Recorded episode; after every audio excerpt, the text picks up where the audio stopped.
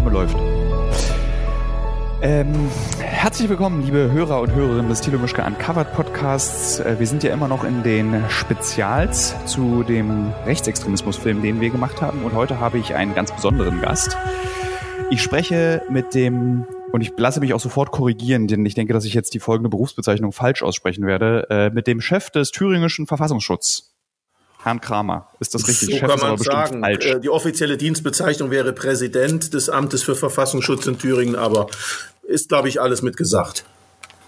Dann äh, finde ich, Präsident klingt auch eigentlich besser als Chef. Chef klingt immer so ein bisschen wie jemand, der so äh, der die Hände auf den Bauch faltet und ähm, guckt, was passiert. Aber ich mein habe, Bauch ist kleiner äh, geworden und mit den Händen, das äh, gelingt mir nicht, aber gut.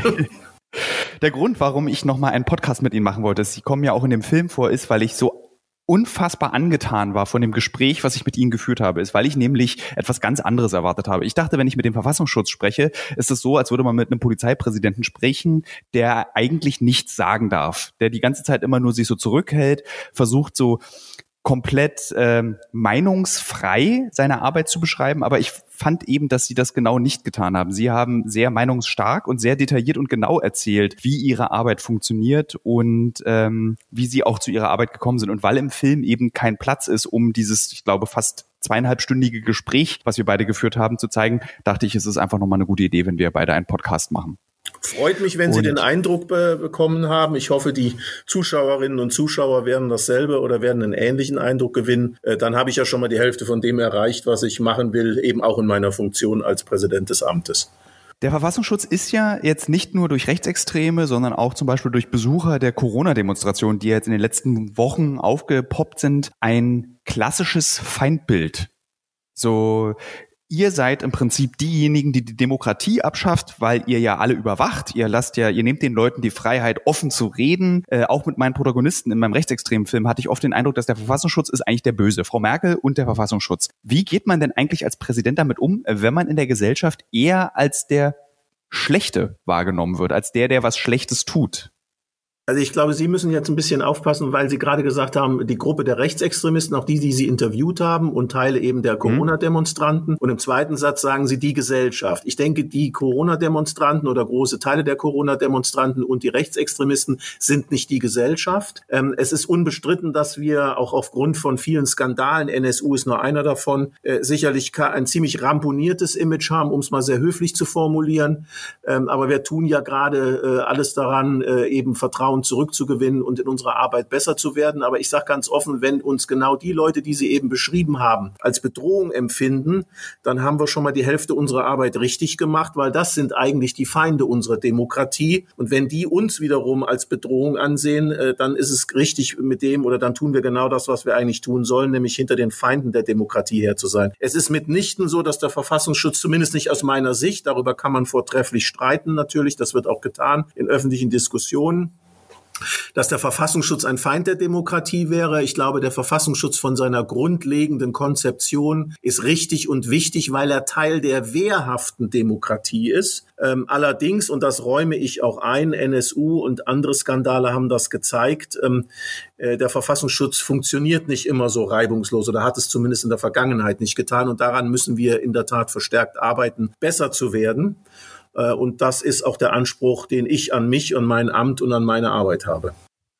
Wenn Sie sagen, dass der Verfassungsschutz Teil der wehrhaften Demokratie ist, was bedeutet das? Was heißt Teil der wehrhaften Demokratie? Es ist ja jetzt nicht so, dass ihr mit Scharfschützengewehren auf Dächern lauert und äh, Feinde der Demokratie erschießt heimlich im Schatten, sondern wie sieht eure Aufgabe aus? Was macht dieser wehrhafte Teil der Demokratie? Nein, es ist äh, also erstens, äh, wir haben keine Waffen oder zumindest äh, in, in weiten Teilen nicht und wenn Waffen, dann höchstens zur Eigensicherung, wenn wir uns eben genau mit diesen gewalttätigen Gruppierungen auseinandersetzen und unsere Leute dann auch zum Teil sehr nah an diese herankommen. Also da geht es um Eigensicherungsfragen. aber na klar, wir liegen nicht auf irgendwelchen Häusern oder auf irgendwelchen Dächern und, und, und haben Scharfschützengewehre. Wir haben auch keine Polizeikompetenzen. Ähm, ich will das gleich vorneweg sagen. Das ist ein, äh, ein Ergebnis der Erkenntnisse aus Gestapo und MFS. Äh, beides Geheimdienste, die eben nicht äh, die jeweilige Demokratie, die es damals nicht gegeben hat, oder Verfassung geschützt haben, sondern die Obrigkeit vor dem eigenen Volk. Ein ganz feiner, aber klarer Unterschied zwischen Geheimdiensten und Nachrichtendiensten, weswegen ich auch immer darauf bestehe,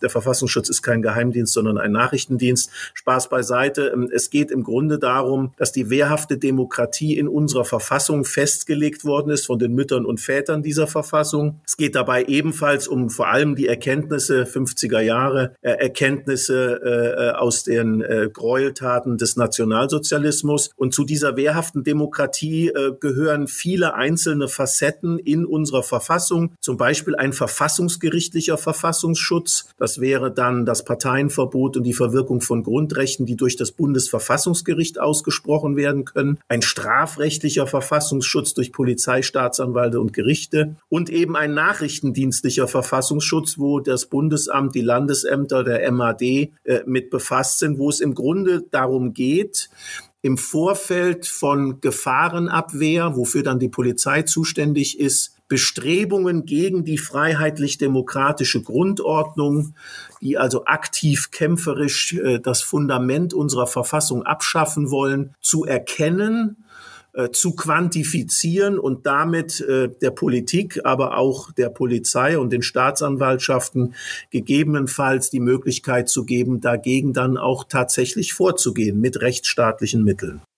Ich habe in den Gesprächen, die ich wirklich mit zahlreichen Leuten geführt habe, aus diesem rechten und rechtsextremen Spektrum immer gehört, ja, wir sind hier eigentlich die Opfer. Es müsste doch eigentlich auch gegen die ganzen Linken vorgegangen sein. Und ich habe dieses Argument immer nicht gelten lassen bei diesen Menschen. Ich kenne dieses Argument aber auch von Journalisten aus, sagen wir mal, konservativen äh, Zeitschriften oder auch aus Gesprächen mit CDU-Politikern, die immer das dann so relativieren, diesen Rechtsextremismus, dann aber immer im selben Satz sagen, aber links dürfen wir dabei auch nicht vergessen.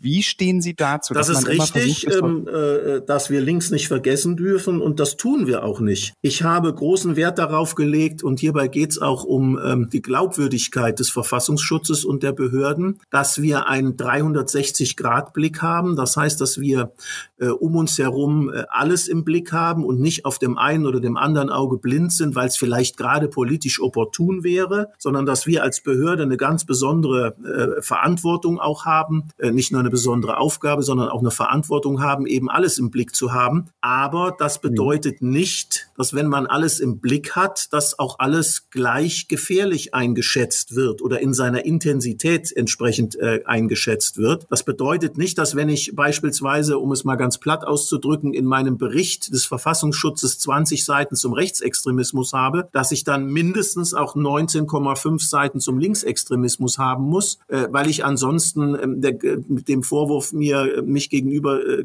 sehe, auf dem einen Auge blind zu sein. Wir haben diese Bereiche im Blick, aber wir sagen auch ganz deutlich, wo unseres Erachtens das kann man ja kritisieren und auch diskutieren. Deswegen reden wir ja auch miteinander und ich stelle mich diesen Diskussionen auch in der Öffentlichkeit. Ähm, dass welche dieser Bereiche wir in der jetzigen Situation für besonders erwähnenswert halten, weil sie eben aus unserer Sicht besonders gefährlich sind aufgrund der Aktivitäten, die sie entwickeln. Ähm, und ähm, ja. wie gesagt, ähm, ich tue das gerne auch in der Öffentlichkeit. Ich sage, ja, wir haben auch Linksextremismus und ja, Sie erinnern sich vielleicht gerade dran, wir haben ein Papier gemeinsam im Verbund auch herausgebracht, dass wir durchaus Ansätze für möglichen linksextremistischen Terrorismus sehen aufgrund der Ereignisse Hamburg, äh, Frankfurt, äh, Leipzig vor allen Dingen ähm, Angriffe, wo es jetzt mehr und mehr darum auch geht, dass äh, menschliche Opfer nicht nur Körperverletzungen, sondern möglicherweise auch Tötungen zumindest billigend in Kauf genommen werden. Das sind alles Entwicklungen.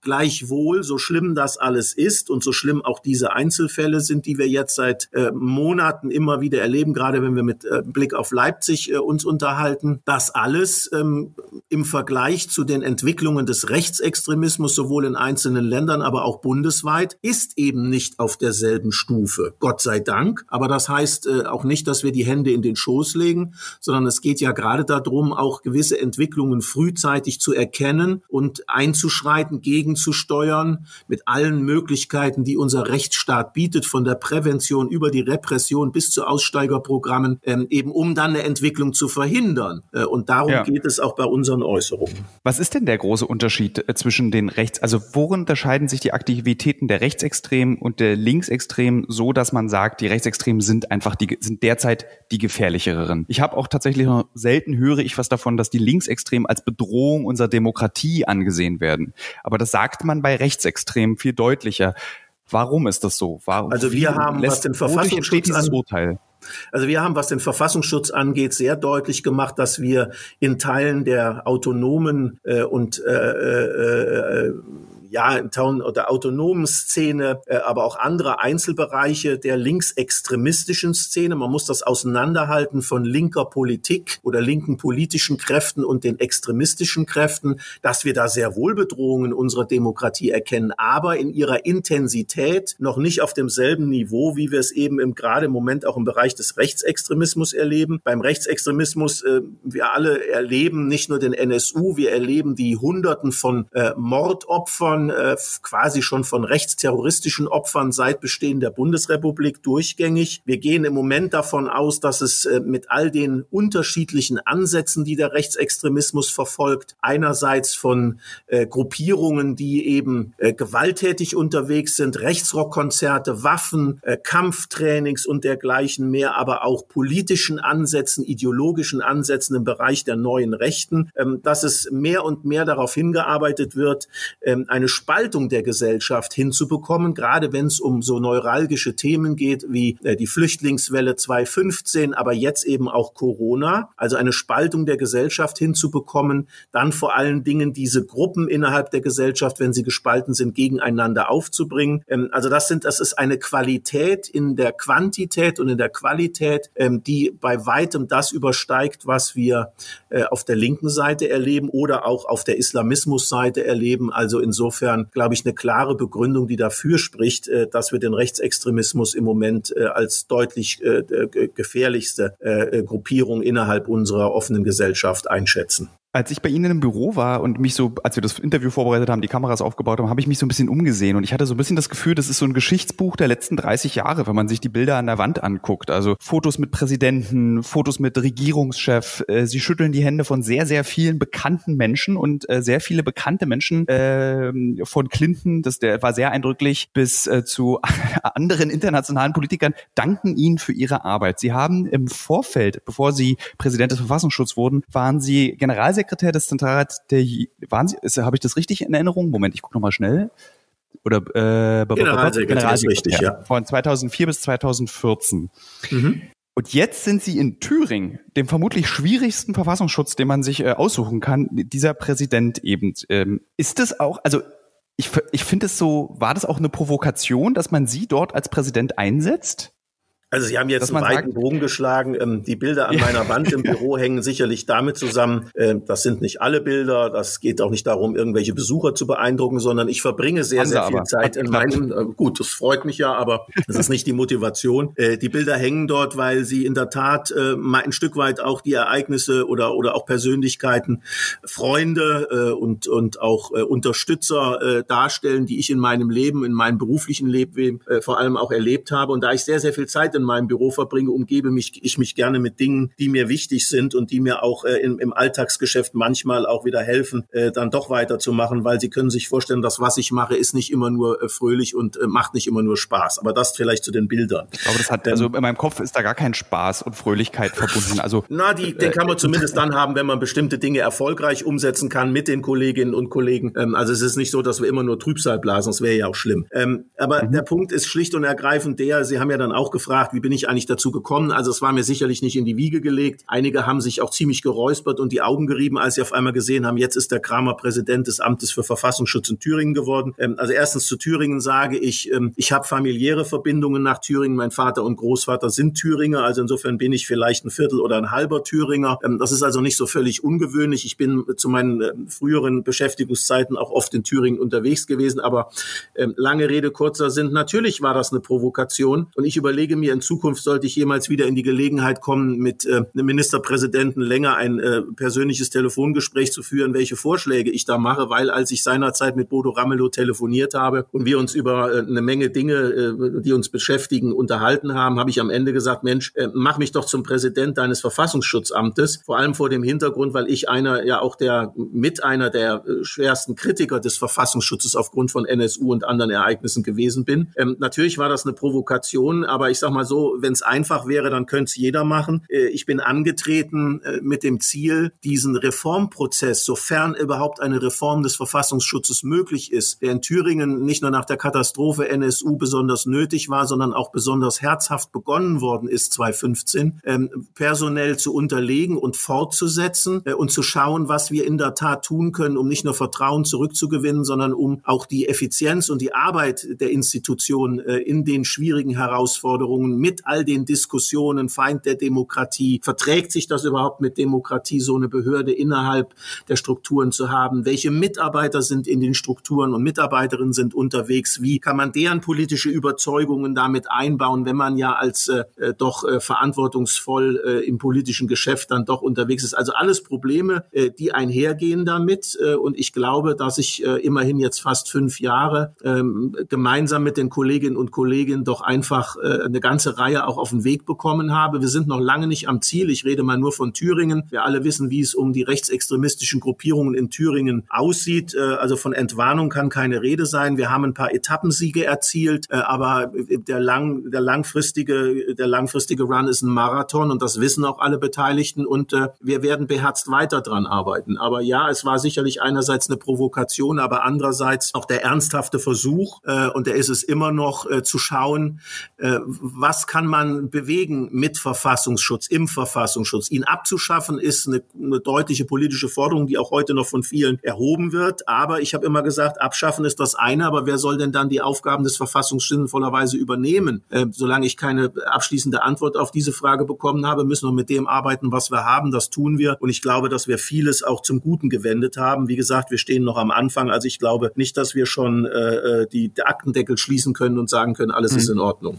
ich, was ich mich auch gefragt habe, ist, nachdem ich sie besucht habe und wirklich nach diesem Gespräch auch sehr erschöpft war von der Menge der Informationen, die ich bekommen habe, wie hält man sich eigentlich sich und sein Team, sich und den Thüringer Verfassungsschutz motiviert, wenn ich mir zum Beispiel Protagonisten angucke, die Sie ja auch kennen, wie Sani Kuyat, äh, der er selber verweigert, äh, die, dass er sagt, er ist der Anführer der jungen Revolution. Für ihn ist es eine lose Gruppe und er ist eben der Sprecher dieser Gruppe. Also man schneidet eine rechtsextreme Bewegung ab und dann wachsen schon wieder drei neue nach. Also wie hält man sich denn da eigentlich motiviert, wenn man weiß, das ist eigentlich ein endloser Prozess, der kennt kein Ende. Auch mein Nachfolger wird es machen und sein Nachfolger oder seine Nachfolgerin wird genau die gleiche Aufgabe haben, weil sich eben das nicht abschaffen lässt. Solche Gruppierungen, mhm. solche rechtsextremen Ideologien. Wie geht man damit um? Wie geht man da morgens zur Arbeit? Ähm, also keineswegs gehe ich immer nur grummelnd oder, oder schwer, mit schwerem, äh, geneigtem Rücken zur Arbeit. Ähm, dann hätte ich mir sozusagen, ich sage immer Vorsicht bei der oder Augen auf bei der Berufswahl, dann hätte ich äh, vielleicht schon längst äh, sagen müssen, das ist nichts für mich, ähm, weil Arbeit muss auch Spaß machen. Ich weiß, das klingt im Zusammenhang mit Verfassungsschutz vielleicht problematisch, aber wir haben eine ganze Menge Bewerbungen auf freie Stellen. Wir stellen neue Kolleginnen und Kollegen ein und was ich denen immer wieder sage, auch in anderen Ämtern, wenn ich mit denen in Gesprächen zusammensitze, ähm, ähm, Arbeit muss Spaß machen, auch die Arbeit beim Verfassungsschutz und das kann sie auch. Ähm, insofern geht es hier um Fragen wie Mitarbeiterführung, Motivation, Motivation, äh, Wertschätzung auch der Arbeit. Und das sind alles Themen, die in der Tat jetzt ein bisschen sperrig klingen. Aber wenn man zukünftig einen erfolgreichen Verfassungsschutz und motivierte Mitarbeiterinnen und Mitarbeiter haben will, die für den Schutz dieser Demokratie eintreten, dann muss man sich auch um das Thema Wertschätzung und Fürsorge für die Mitarbeiterinnen und Mitarbeiter Gedanken machen und nicht nur Worthülsen absetzen, sondern in der Tat sich auch äh, mit diesen Themen auseinandersetzen. Das fängt bei psychologischer Betreuung an, bis hin zu Fragen äh, der Attraktivität des Arbeitsplatzes, ähm, das klingt alles sehr langweilig, äh, äh, ist aber doch äh, sehr, sehr wichtig, weil äh, das sind natürlich neben den konkreten Fällen, mit denen ich mich als Amtsleiter zu beschäftigen habe, sind das äh, die Vielzahl der Dinge, mit denen meine Kolleginnen und Kollegen, meine Mitarbeiterinnen und Mitarbeiter auf mich zukommen und mit mir reden äh, und was ich natürlich auch erlebe in diesem Amt. Deswegen, ähm, ähm, es geht nicht nur um die eigentliche Sacharbeit, sondern es geht auch darum, wie man so eine Behörde führt ähm, und welche Angebote der jeweilige ja, äh, äh, der jeweilige Dienstherr dann auch zur Verfügung stellt. Ähm, aber das sind Themen, über die muss man sich in der Tat unterhalten, weil es geht natürlich auch darum, was gewinne ich für Mitarbeiterinnen und Mitarbeiter, die sich mit dem Thema auseinandersetzen. Ähm, und ähm, es kann keinesfalls so sein, dass wir alle nehmen, die nicht bei drei auf den Bäumen sitzen, sondern wir müssen uns schon Fachleute, Männer und Frauen aussuchen können, ähm, die dann eben auch ihre fachliche Expertise einbringen, weil wir zwar auf der einen Seite nur Daten sammeln, aber auf der anderen Seite auch gefordert sind, diese Daten zu bewerten und dann auch entsprechende Hinweise an Politik oder Öffentlichkeit zu geben, wo wir Gefahren sehen und uns damit auch substanziell und auch richtig und wichtig auseinanderzusetzen. Und das können wir nicht, wenn wir diese Fähigkeiten nicht haben. Also ein breit aufgestelltes Feld. Keine Sorge, ich brauche noch keinen Psychiater und ich bin auch nicht demotiviert, wie Sie sicherlich auch an, mein, ähm, an unserem Filmprojekt gemeinsam gesehen haben, sondern ja. Ich bin immer noch mit äh, Kraft und Freude dabei, aber ich sage gleichzeitig auf der anderen Seite auch, und das ist ein guter Rat, der mir ein ehemaliger Kollege gegeben hat, der viele Jahre in dem Bereich unterwegs war, und es war nicht Herr Dr. Maaßen, ähm, der mir gesagt hat, ähm, äh, irgendwann hat das Ganze auch mal einen, einen, zeitlichen Abschluss, wo man sagen muss, äh, mehr geht eigentlich nicht, weil äh, man schon mit dem Blick auch in die Abgründe dessen, was in unserer Gesellschaft äh, äh, möglich ist, natürlich sich auch immer wieder selber motivieren muss. Also mit anderen Worten, Worten, das ist kein Lebensjob, den man machen sollte, sondern irgendwann muss man auch wechseln. Ähm, und das ist auch eine Empfehlung, die ich vielen gebe, weil man ansonsten nicht nur betriebsblind, sondern an manchen Stellen natürlich depressiv wird. Schließlich und endlich gibt es ein schönes jüdisches Sprichwort. Es ist nicht an uns, äh, den Erfolg äh, sozusagen schon äh, feststellen zu können, sondern es geht im Grunde darum, dass wir uns auf einem Weg befinden und jeder seinen Teil dazu beiträgt, dass wir auf dem Weg weiterkommen. Und mit Verlaub gesagt, die Verteidigung unserer Demokratie, die wehrhafte Demokratie, ist keine Sache, die man man irgendwann mal abgeschlossen hat, sondern die äh, im Wandel der Zeiten äh, immer weiter eine Aufgabe ist für alle, die jetzt hier sind und die, die uns auch noch nachfolgen werden. Also insofern geht es nicht darum, am Ende ein Produkt zu erstellen und zu sagen, jetzt habe ich es geschafft, sondern es geht darum, in dem fortwährenden Prozess sich auf immer wieder neue Bedrohungsszenarien auch einzustellen und aber auch die eigene Arbeit immer wieder zu hinterfragen. Also selbstkritisch äh, mit den Instrumenten, mit den handelnden Personen umzugehen, vor allem vor dem Hintergrund, und das ist natürlich natürlich in der Diskussion auch immer wieder aufgekommen, was ist denn denn wirklich eine Bedrohung der freiheitlich-demokratischen Grundordnung? Wie geht's mit dem Extremismusbegriff voran? Können wir langfristig mit rechts, links, Ausländerextremismus, also mit diesen Schubladen weiterarbeiten oder müssen wir das in Frage stellen? Gibt es in Zukunft Bedrohungen, die wir noch gar nicht auf dem Schirm haben, aber um die wir uns ebenfalls kümmern müssen, weil sie diese Demokratie äh, und unsere Verfassung und unsere offene Gesellschaft bedrohen? Also alles Dinge, ich will nicht sagen, wir müssen uns ständig neu erfinden, aber ähm, wir müssen beweglich bleiben. Wer hier äh, sozusagen statisch wird, der ist, glaube ich, fehl am Platze. Ich finde es ja immer sehr praktisch, wenn mein Leben korreliert mit den Werbepartnern und Partnerinnen, die ich habe. Zurzeit mache ich eine große Recherche zum Thema Marathon.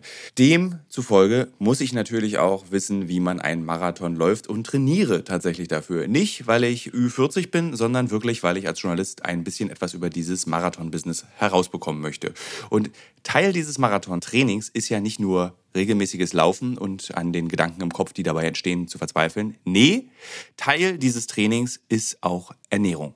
Und wisst ihr was? Was richtig praktisch ist, ich glaube, ich könnte keinen Marathon laufen, wenn es nicht Podcasts gäbe. Und ein Podcast, den ich während des Laufens höre, um dieses alle zwei Tage zehn Kilometer Laufen für die Grundausdauer zu ertragen, ist der Powerbrains Podcast.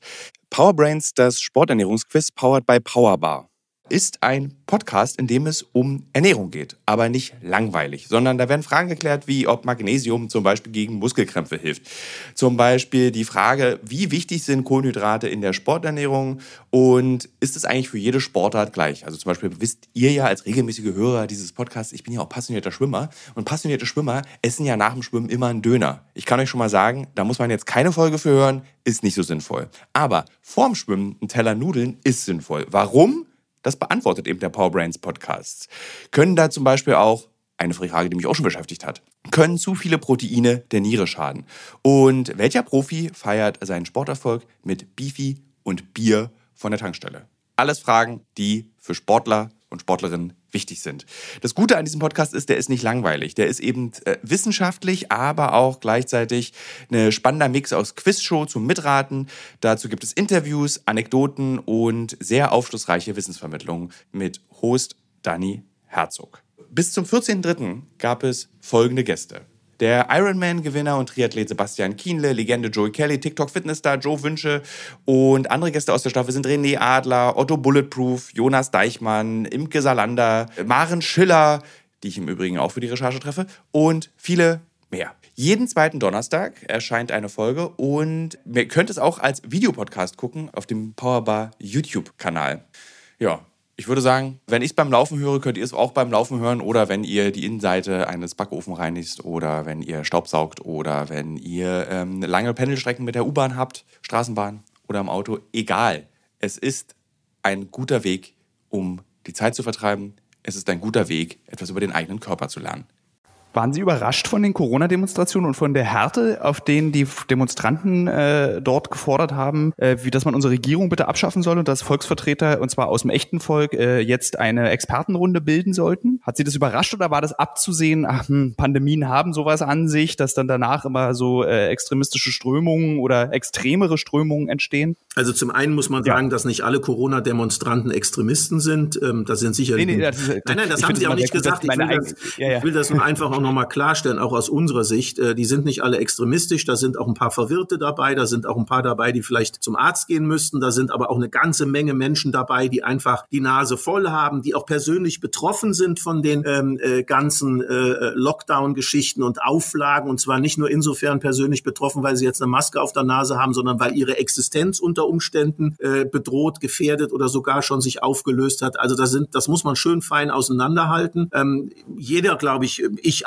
meine Kolleginnen und Kollegen auch, äh, sind im familiären Umfeld irgendwo betroffen. Insofern, glaube ich, sind wir alle auch Teil dieser Diskussion. Die Frage ist, ähm, äußert sich dann dahin, dass man auf die Straße geht und die Abschaffung der Regierung fordert oder Schlimmeres oder dass man sagt, na ja, die ein oder andere Maßnahme oder Auflage ist vielleicht gar nicht so sinnvoll, aber wie wir ja alle auch gelernt haben, wir waren nicht vorbereitet. Das muss man sicherlich auch staatlichen Institutionen ankreiden. Es war immer voraussehbar, dass eine Pandemie passieren konnte, dass man aber wirklich gar nicht vorbereitet war oder viele der Vorbereitungen völlig nutzlos waren, ist etwas, über was man sicherlich nicht nur nachdenken muss, sondern was man jetzt auch ändern muss. Ähm, aber ähm, dass wir immer wieder nur probieren mussten, gucken mussten, was geht. Ich denke daran äh, oder erinnere mich eben daran, wie wir alle, glaube ich, noch, wie die erste Situation war. Wir wussten ja gar nicht, was der Virus wirklich alles, er übertragen wird, was er alles bewirkt. Also, dass man so ein bisschen Learning by Doing macht, ist, glaube ich, auch klar. Ähm, zumindest für die Mehrzahl der Menschen in unserer Bevölkerung und die Mehrzahl tragen ja auch die Maßnahmen mit. Was für uns aber sehr schnell klar war, auch als Verfassungsschutz, war eben, dass sich rechte Protagonisten, rechtsextreme Neurechte ganz massiv den Versuch unternommen haben, eben diese ganze Diskussion und diese Stimmung im Volk zu kapern. Wir waren uns relativ erfolgreich. Rasch, genau, erfolgreich in der Zwischenzeit. Wir waren uns relativ einig schon von Anfang an, dass wir gesagt haben, also wir haben ja auf der Flüchtlingswelle 2015 erlebt, wie ähm, die rechtsextremistische Szene und die neurechte Szene bis in den parlamentarischen Raum hinein dann es geschafft hat, äh, eine Stimmung in der Bevölkerung, die zunächst eine Stimmung pro Aufnahme, ich erinnere an Teddybären und an, an, an äh, humanitäre Aktionen selbst auf Bahnhöfen für die ankommenden Flüchtlinge gekapert haben, die dann gekippt ist in eine Diskussion, Ablehnung, wir wollen nicht noch mehr Ausländer und so weiter und so fort. Wir haben von relativ früh gesagt, dass wir in der Pandemie, in der Corona-Maßnahmen-Situation und Gefühlslage in der Bevölkerung ein hohes Risiko sehen, dass hier ein zweites Thema nach 2015 Flüchtlingswelle ähm, möglicherweise gekapert wird von eben diesen Protagonisten, um ihre eigenen politischen Ziele, nämlich die Abschaffung der Demokratie, äh, voranzutreiben. Und ähm, ich muss leider sagen, dass es zwar noch nicht zum Schlimmsten gekommen ist, aber doch äh, äh, mittlerweile die Situation so ist, dass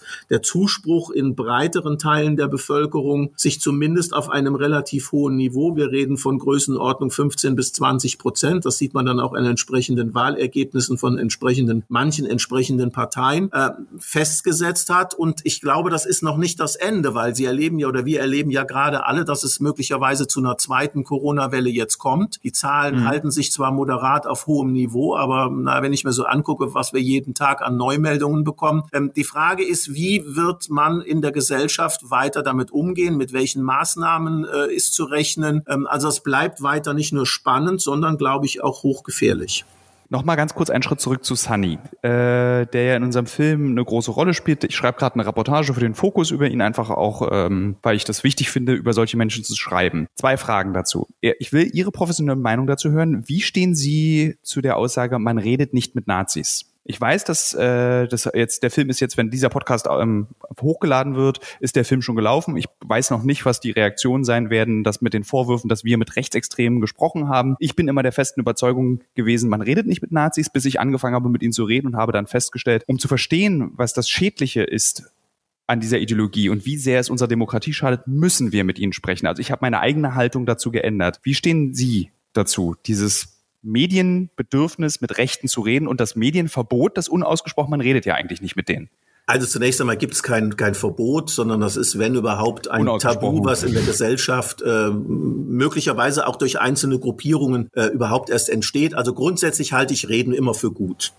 Das ist eine grundsätzliche Aussage so. Die Frage ist, mit wem reden Sie, worüber reden Sie und was mhm. wollen Sie erreichen? Wenn Sie mit überzeugten Rechtsextremisten reden, ähm, dann ist die Motivation sicherlich, und da bin ich durchaus bei Ihnen, erstmal rauszukriegen, was wollen die eigentlich, wie sind die unterwegs. Ähm, aber mein Ziel ist dann weniger, sie davon zu überzeugen, dass sie auf dem falschen Weg sind. Weil mit allem Respekt, ähm, mit den Hauptprotagonisten, teilweise haben Sie sie ja eben auch schon namentlich erwähnt, zu reden mit der Vorstellung, Sie konnten sie davon überzeugen, dass sie auf dem Irrweg sind, ist, glaube ich, ziemlich absurd, aber das würden Sie, glaube ich, auch nicht machen. Würde ich nicht machen so. und ist auch nicht meine Aufgabe, so, genau. ganz ehrlich. Der zweite Punkt ist ja. der, äh, mit solchen Leuten zu reden und dann vor allem auch Medien öffentlich zu reden. Ähm, da muss man sich dann überlegen, was will ich mit so einem medienöffentlichen ähm, Gespräch eigentlich erreichen? Möchte ich diejenigen, die bis jetzt noch unentschlossen sind, oder die möglicherweise ähm, auf dem falschen Weg sind, äh, im Grunde genommen mitnehmen und ihnen zeigen, dass das, was solche Leute eben insbesondere aus dem rechtsextremistischen Bereich hier vertreten,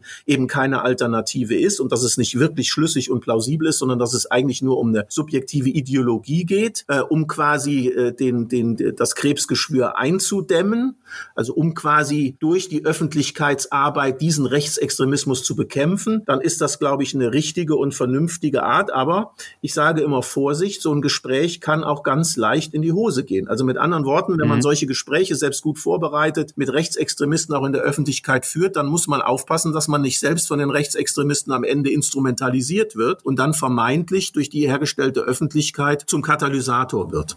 Deswegen kann es also manchmal Situationen geben, wo solche Gespräche einfach tabu sind, wo man sie nicht führen sollte. Nicht nur, weil man möglicherweise den Auseinandersetzungen nicht gewachsen ist, sondern weil man am Ende mehr Schaden anrichtet.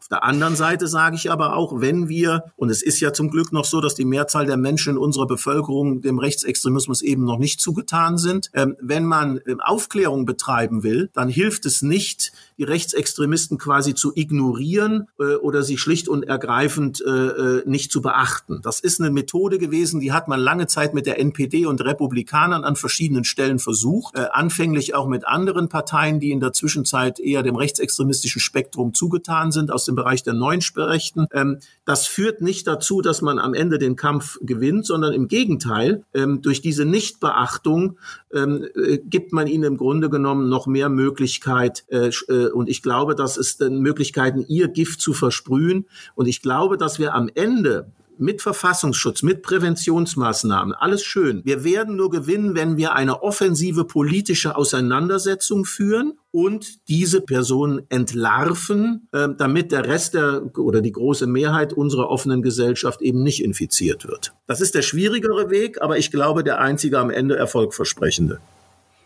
Und der zweite Teil der Frage ist jetzt Sani Kujat. Ich habe den kennengelernt äh, auf einer Pegida-Demo in Dresden. Wir haben uns sehr viel unterhalten, wir haben uns sehr lange auseinandergesetzt. Es war auch eine große Überredungskunst nötig, dass er mit uns spricht, mit der vermeintlichen Lügenpresse. Äh, das sind ja dann die Vokabeln, die gewählt werden. Aber er hat dann zugestimmt und gesagt, ich rede mit euch. Ich hatte vier Treffen mit Sani Kujat, die zum Teil drei, vierstündige Gespräche beinhalteten. Und ich habe, und muss es so ehrlich sagen, noch nie einen 17-Jährigen getroffen, der so ideologisch festgefahren ist und so empathielos ist. Und ich kam zu dem Eindruck am Ende dieses Gesprächs. Also er hat einmal eine kleine Öffnung erlebt, als ich dann anfing, damit mit ihm darüber zu sprechen, wie fühlt sich das für dich eigentlich an, dass du nicht Weihnachten zu Hause sitzen kannst und über deine Politik redest, weil deine Familie dir widerspricht. So viel hat er. Dass du aus deiner Schule eben ausgeschlossen wurdest. Du hast, du bist nicht runtergeflogen von der Schule, sondern du wurdest einfach ausgegrenzt aufgrund deiner, also dieses, diese, diese Einsamkeit. Und da öffnete er sich zum ersten Mal. Man merkte, dass er da so ein bisschen wegknickt, aber kam dann sofort zurück auf seine Freunde und diese seine Kameraden in seiner Jungen, die ihn ja auffangen würden und niemand muss hier einsam sein. Meine Frage zu Sunny Kuyat ist, kann ein 17-Jähriger gefährlich sein, der so pausbäckig so konservative, altbackene, rückständige Gedanken verkaufen will. Mir fiel es schwer, ihn ernst zu nehmen. Aber warum nehmen andere ihn ernst? Und wie gefährlich ist er dann an der Situation? Tja, ich glaube, das ist eine Frage, die sollte man dann eher einem Psychologen oder einem Arzt stellen. Nein, aber um Ihre Frage zu beantworten, äh, kann ein 17-Jähriger mit solchen Überzeugungen gefährlich sein? Ähm, wenn Sie sich in der Szene umschauen, äh, äh, dann werden Sie eine ganze Reihe von gerade jungen Leuten erleben, die dann irgendwann festgefahren sind. Ähm, wenn Sie sich den NSU angucken, die Täter, die waren am Anfang auch sehr jung, als sie abgerutscht sind in die Szene. Ähm, wir sehen gerade heute, dass die Rechtsextremisten, Altherren und Damen sehr, sehr viel viel, und dazu gehört auch der von Ihnen genannte Kujat, äh, äh, Personal und Mühen nicht scheuen, um gerade im Jugendsektor, im Jugendbereich äh, äh, Jugendliche, die vermeintlich zu Hause keine Ansprechpartner mehr haben, die in der Familie ausgegrenzt werden, die in der Schule ausgegrenzt werden, die einsam sind, die wenig Wertschätzung erfahren, die äh, keine Ansprache erfahren, abzuholen, äh, in diese vermeintliche Gemeinschaft der Rechtsextremisten zu integrieren und ihnen eben ein ureigenes eigenes Gefühl dort zu vermitteln, nämlich beschützt, behütet äh, und verstanden zu werden. Und ähm, deswegen werde ich an dieser Stelle auch nicht müde, immer wieder darauf hinzuweisen, wir brauchen nicht eine politische Auseinandersetzung, wir brauchen nicht nur funktionierende Sicherheitsbehörden, sondern wir brauchen auch in unserer Gesellschaft Solidarität, Empathie und wenn Sie so wollen, am Ende des Tages für jeden Polizeibeamten auch mindestens einen Sozialarbeiter beziehungsweise Sozialarbeiterin. Wir brauchen gut ausgebildete Pädagogen. Wir müssen uns kümmern. Die Kollegen aus Hessen, die an ansonsten immer eigentlich leider mehr mit, mit äh, skandalträchtigen äh, äh, Schlagzeilen in Verbindung gebracht werden, haben vor Jahren mal ein sehr schönes Filmprojekt zur Radikalisierung äh, realisiert, wo in einem 15-minütigen Film in der Tat eine Szene nachge oder Szenen nachgestellt werden, wo ein, ein, ein junger Mann, ein Schüler eine Mathearbeit vergeigt und dann nach Hause kommt und entsprechend äh, nicht äh, positiv aufgenommen wird. Und dann je nachdem, wer unten vor seiner Haustür steht, und das wird dann in schönen drei äh, Sketchen quasi da auch dargestellt, entweder zum Linksextremisten, zum Rechtsextremisten oder zum Islamisten wird. Will heißen, das sind ganz äh, normale menschliche Bedürfnisse, zumal auch in der Pubertät, wenn ja jeder so ein großes Schild auf der Stirn halt, hier wird umgebaut. Ähm, ähm, wenn man also sozusagen auf der Suche nach eigenen Werten, wo man auch so ein bisschen revolutionär unterwegs ist, nicht nur gegen die Alten, sondern gegen den Staat und wo ein jeder ankotzt, ähm, wenn da kein Umfeld vorhanden ist, was einen auffängt, was das mitmacht, erträgt, ähm, aber wohlgemerkt immer in dem Bereich, dass das alles noch, äh, sag ich mal, äh, rechtsstaatlich und äh, gesellschaftlich verträglich funktioniert, ohne jetzt gleich alles aus den Fugen zu reißen, dann dürfen wir uns nicht wundern, wenn junge Menschen eben abrutschen und je nachdem, wer sie abholt, und das tun eben gerade auch diese extremistischen Gruppierungen, und zwar der unterschiedlichsten Couleur, ähm, äh, dass sie dann eben auch irgendwann so ideologisch abgerutscht sind, dass es dann umso schwerer ist, es gibt immer noch Möglichkeiten, aber umso schwerer ist, äh, sie wieder rauszuholen. Deswegen müssen wir viel, viel früher ansetzen, als wir das heute tun ähm, in unserer Gesellschaft. Und ich werde deswegen auch nicht müde, immer wieder darauf hinzuweisen, dass eine kompetente Jugendarbeit zwar die alten Rechtsextremisten jetzt nicht mehr zurückholt, aber äh, den, äh, die, die, das, das nachrückende Potenzial einfach austrocknet.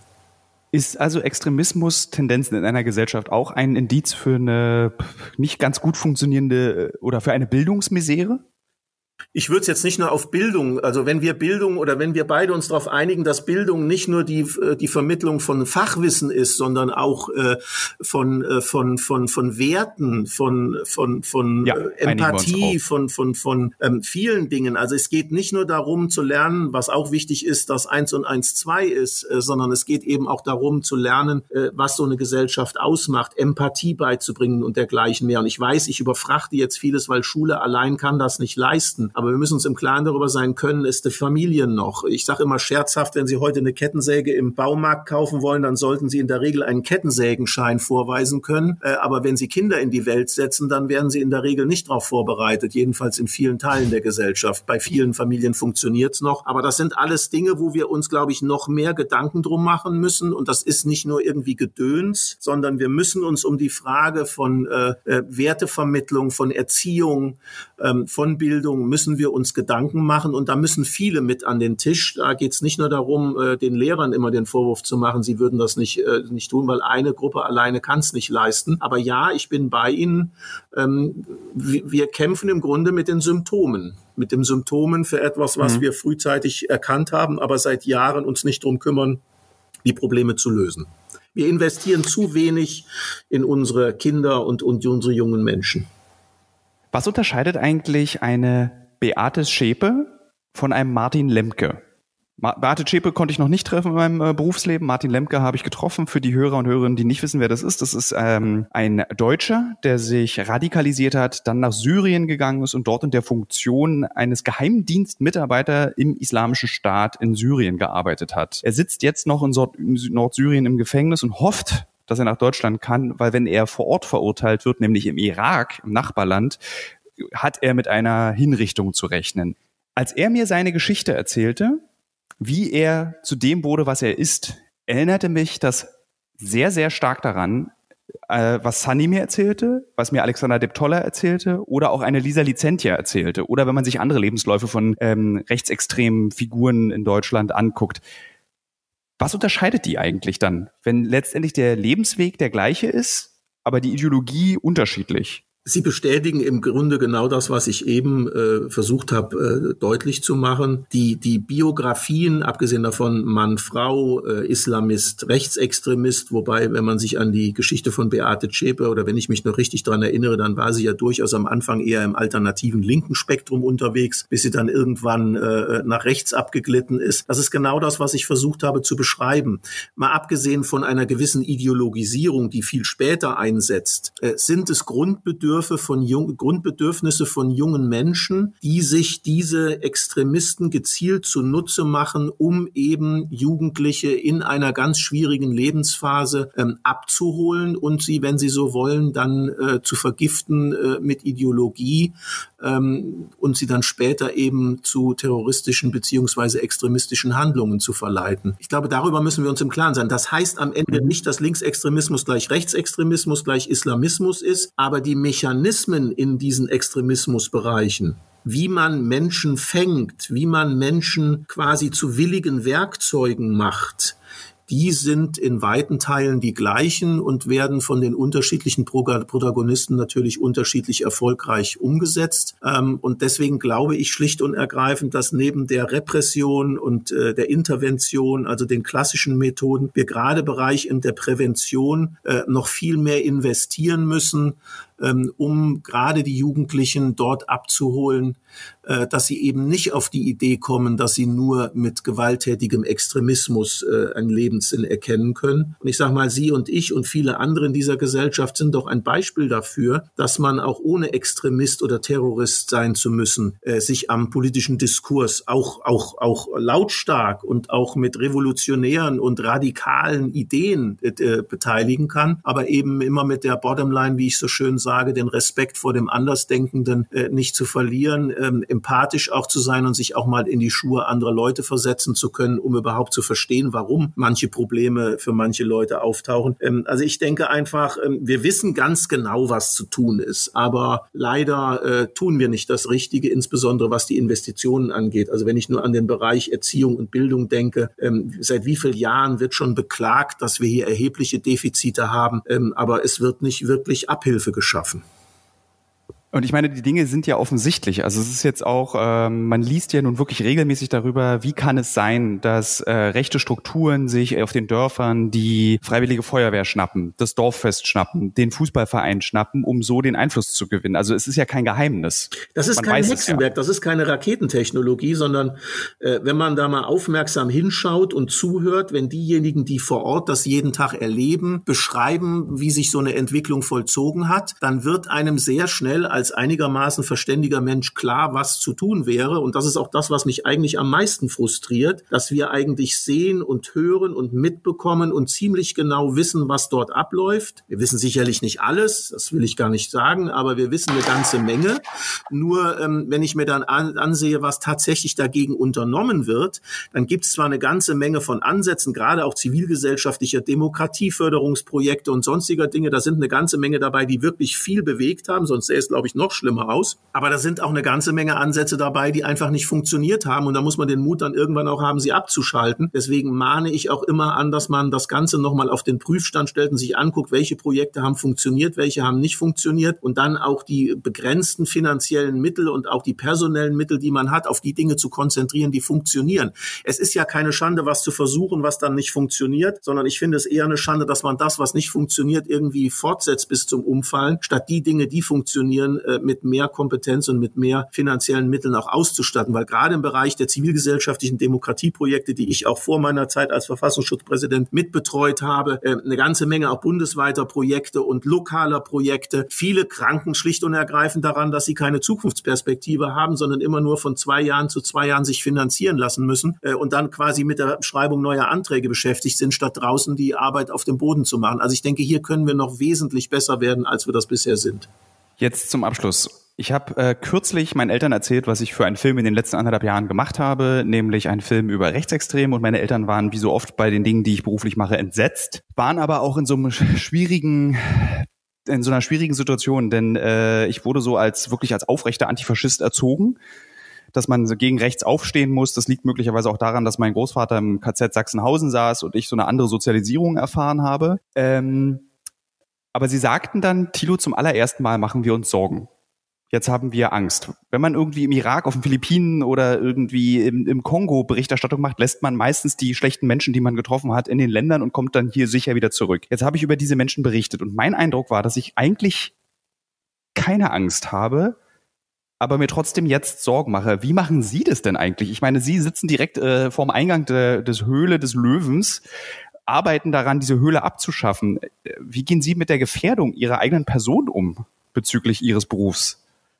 Also die Gefährdung hat bei mir äh, auch durch meine früheren Tätigkeiten ähm, als Generalsekretär des Zentralrates, aber auch in anderen Funktionen bin ich ja auch sehr öffentlich aufgetreten, insbesondere auch wenn es darum ging, demokratische Projekte, äh, äh, Opferberatung und äh, Opfergruppierungen zu unterstützen vor Ort, ähm, auch politisch Position zu beziehen, also Haltung einzunehmen. Ähm, das ist mir also alles nicht unbekannt und ich sage immer, wer mir erklärt, er hat keine Angst, ähm, der belügt sich entweder selber oder aber er scheut sich davor zuzugeben, dass man Angst hat. Und ich glaube, es ist ist kein, äh, ist kein Zeichen von Schwäche in so einer Situation auch zu sagen, man macht sich Sorgen, man hat Angst, ähm, weil ähm, ich bin gerade am vorletzten Wochenende bei einer Tagung in Gerstungen gewesen, wo eine ganze Menge Kommunalpolitiker, Sozialarbeiterinnen, Schulvertreter und so weiter zusammengekommen sind, die einfach in ihren Bereichen nur Haltung äh, einnehmen, auch zu politischen Themen äh, und ganz massiv teilweise bedroht werden. Und äh, eine junge Frau sagte dort, die im Sportbereich aktiv ist und auch äh, Gruppierungen zu sagen, ja, bis jetzt hat sie das eigentlich alles immer immer mit viel Elan und mit viel Freude gemacht und gerade auch Position zu beziehen gegen die nicht nur im ländlichen, auch im kleinstädtischen Bereich auftretenden Rechtsextremisten einzunehmen. Und immer öfter kriegt sie von lieben Freunden den Hinweis, du, das ist ja alles ganz schön, aber denk doch mal dran, sei einfach ein bisschen vorsichtig. Ähm, und das ist mhm. im Grunde genau das, was Sie ja gerade eben auch beschrieben haben. Und ich glaube, jeder von uns, der sich dort engagiert und mit offenen Ohren und Augen durch die Gegend läuft, kriegt mit, was passiert. Ähm, es ist gerade eine der Strategien der Rechtsextremisten eben durch äh, den Druck auch im sozialen Umfeld. Sieh dich ja vor, das fängt dann äh, an mit äh,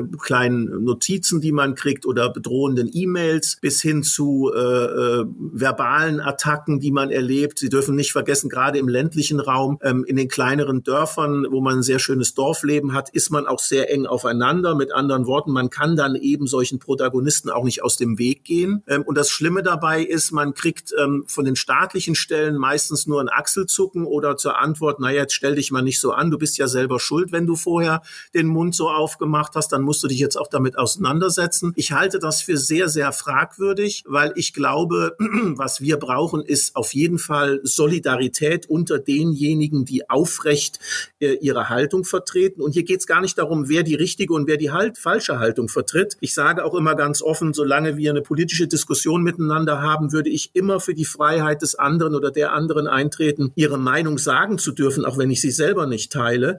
Aber wenn es dann darum geht, Menschen einzuschüchtern und den Alleinseligkeitsanspruch von Meinungen äh, so offensiv zu vertreten, dass andere Meinungen keinen Platz mehr haben, dann hört der Spaß auf, dann hat das nichts mehr mit einem politischen Diskurs in einer offenen Gesellschaft zu tun. Und hier brauchen wir nicht nur Solidarität unter denjenigen, die betroffen sind, vor allem, dass man auch miteinander redet über das, was man erlebt. Denn ich finde, man ist dann irgendwie äh, am Ende so gefangen, auch in der Situation, der Druck wird immer größer, bis man sich dann irgendwann dazu entschließt. Und wir haben viele Beispiele von Bürgermeisterinnen und Bürgermeistern, von Landrätinnen und Landräten, aber auch von einfachen Menschen, die sich ehrenamtlich engagieren, die dann irgendwann sagen, das Risiko ist mir einfach zu groß. Ähm, ich sage jetzt nichts mehr. Und das ist genau das, was nicht passieren darf in unserer Gesellschaft. Deswegen glaube ich, müssen wir an der Stelle noch viel mehr tun, was Solidarität, gegenseitige Unterstützung, darüber reden, auch über die Angst und dieses Gefühl zu reden. Ähm, und dann brauchen wir als nächstes auch Behörden, die solche Dinge ernst nehmen und der Justiz, das habe ich auch in dem Wochenende sehr deutlich gesagt, es kann nicht sein, dass solche Dinge dann immer ganz schnell eingestellt werden, als Kavaliersdelikte abgetan werden oder Lausbubenstreiche. Ähm, ich habe selber oft genug von Polizisten, von Juristen, von äh, Staatsanwälten zu hören bekommen, naja, sie sind ja selber schuld. Wenn sie weniger äh, mhm, öffentlich mhm, auftreten, ja. äh, dann würden sie auch weniger angefeindet.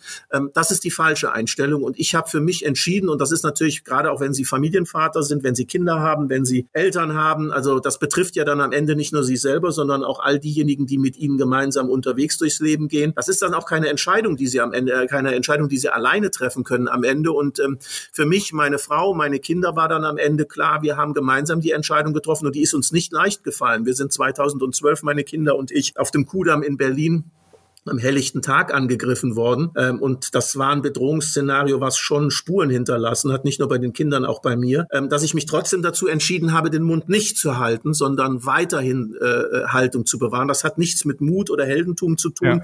sondern das ist, glaube ich, eine Frage von, von innerer äh, Einstellung. Wobei ich nicht ausschließen will, dass wenn die Situation weiter eskaliert und die Kälte in unserer Gesellschaft vielleicht auch noch weiter zunimmt, dass ich mich irgendwann mal dazu entscheide zu sagen, also jetzt ist gut. Äh, ich habe jetzt lange und oft genug den Mund aufgemacht ähm, und mich dann vielleicht auch ins Privatleben zurückziehe. Vielleicht ist es dann auch schon zu spät, keine Ahnung. Bis jetzt ist es jedenfalls so, dass ich all diejenigen ermuntern möchte, weiterzumachen, Haltung zu zeigen, nicht zu schweigen, aber gleichzeitig auch immer wieder sage, wir brauchen Solidarität und deswegen biete ich auch all denjenigen, mit denen ich in solche Gespräche eintrete, immer an, ähm, redet mit mir, vielleicht kann ich nichts tun, aber ich weiß jemand, der dann was tun kann. Wir müssen jedenfalls deutlich machen, man steht nicht alleine, wenn man seinen Mund aufmacht. Ähm, und ich glaube, das ist noch ein, ein Problem, ein Umkreis, mit dem wir uns noch viel, viel mehr intensiver auseinandersetzen müssen. Da reicht es dann auch nicht, irgendwelche Gesetze zu machen, dass Amtsträger und Politiker jetzt besonders geschützt werden. Ähm, äh, was ist denn mit den Ehrenamtlichen, die sich jeden Tag draußen engagieren und genauso Anfeindungen ausgesetzt werden? Oder einem Schulleiter, der einem Schüler kürzlich in Thüringen passiert, schlicht und ergreifend aufgibt, die Maske zu tragen in der Schule und nachdem er das nicht tut, den Schüler nach Hause schickt und er am nächsten Tag von den Eltern Morddrohungen per E-Mail bekommt. Äh, das ist eine Situation, die ist völlig inakzeptabel äh, und der können wir nur begegnen, indem wir diejenigen, die Haltung einnehmen, uns untereinander solidarisieren und miteinander zusammenstehen, wenn solche Dinge passieren. Vielen Dank, Herr Kramer, für dieses Gespräch. Gerne. Schönen Tag wünsche ich Ihnen noch. Das war wieder, das war wieder sehr besonders. Liebe Hörer, liebe Hörerinnen, das war immer noch nicht die letzte Folge des ähm, Spezial Thilo Mischke Uncovered Podcast. Es kommt noch eine weitere, oder ich weiß gar nicht, an welcher Stelle dieser Podcast kommt, vielleicht kommen noch acht weitere. Äh, vielen Dank fürs Zuhören. Äh, Herr Kramer, Sie müssen noch kurz dranbleiben und nicht den Browser schließen. Ich drücke jetzt mal auf Stopp.